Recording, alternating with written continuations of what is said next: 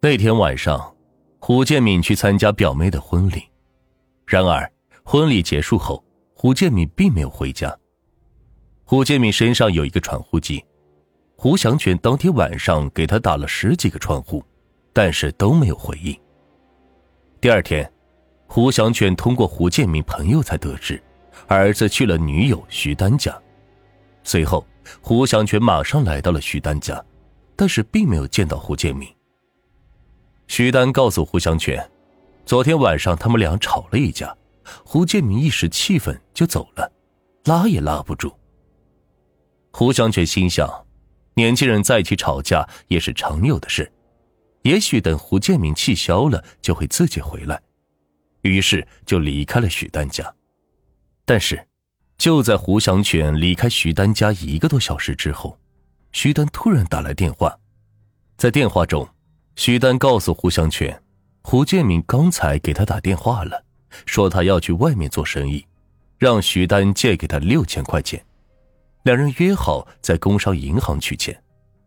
胡祥全听后，赶紧包了一辆车，叫了七八个人过去，想把胡建明拦下来。但是，当胡祥全赶到工商银行门口后，并没有见到胡建明，只有徐丹一个人在那儿。徐丹说：“你们晚来了一步，胡建明刚刚拿了钱就走了。”于是胡祥全等人又急忙的赶去车站、码头，然而依旧是没有看到胡建明的身影。从此以后，胡家人就再也没有见到过胡建明。有关胡建明的消息也都是通过徐丹转达得知的。胡家人并不知道，儿子和徐丹为什么关系会突然闹得这么僵。以至于是离家出走。他们也没有往失踪、死亡方面去想，或者说不愿意往那方面想。他们还以为是胡建敏做错了什么，才导致徐丹生这么大的气。在此期间，胡家人也问过徐丹，为什么胡建敏不回家。徐丹却是总是说，他现在在外面没有赚到钱，等他赚到了钱就会回来。胡家人也发动亲戚朋友去找过胡建明，但都是一无所获。在这十年间，胡祥全夫妇始终住在老房子里，他们心里还存在着期待，儿子总有一天会回来的。他们怕儿子回来之后找不到家人。胡建明把当年住的房间也保持着干净整洁，母亲每个星期都会打扫一遍，等着儿子回来。为了尽快侦破案件，警察决定对阁楼遗骸进行身份核查。他们提取了胡建明父母的 DNA 和遗骸的 DNA，二者是进行比对。胡祥建夫妇在忐忑中等待着结果，然而真相是残酷的，DNA 测试结果摧毁了他们心中的最后一丝的期待。徐家阁楼上的尸骸正是胡建明。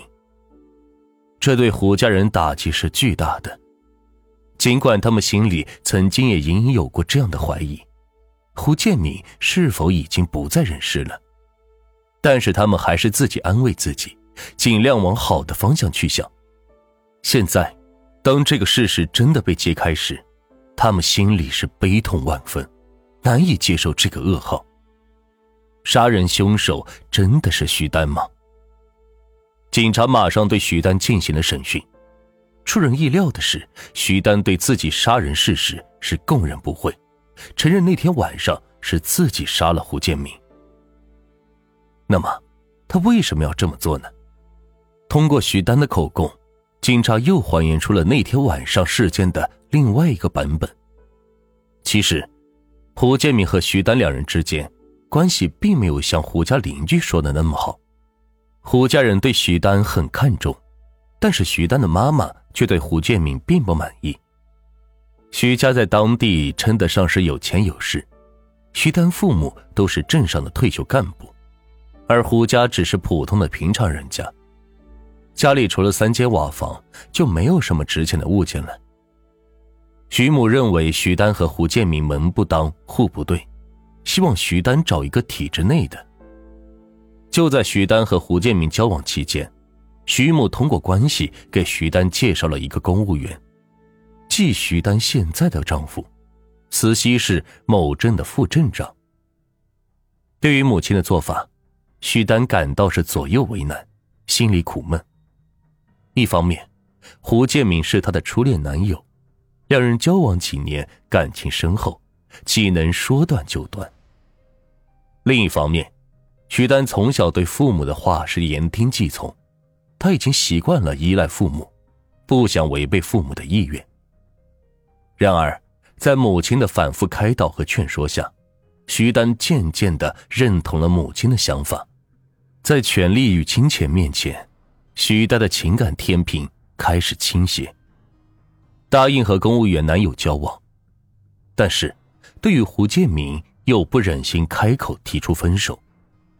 就这样，徐丹在两个男人之间玩起了脚踏两只船的游戏。然而，天下没有不透风的墙。徐丹脚踏两只船的做法终究会暴露。就在胡建敏去参加表妹婚礼的那天晚上，一个朋友告诉胡建敏，说他前几天看到徐丹和一个男的在拍婚纱照，自己正在交往中的女友却和别人拍结婚照。胡建敏听到这个消息后是怒不可遏，当即借了辆摩托车，借着酒劲儿一路风驰电掣的骑到了徐丹家。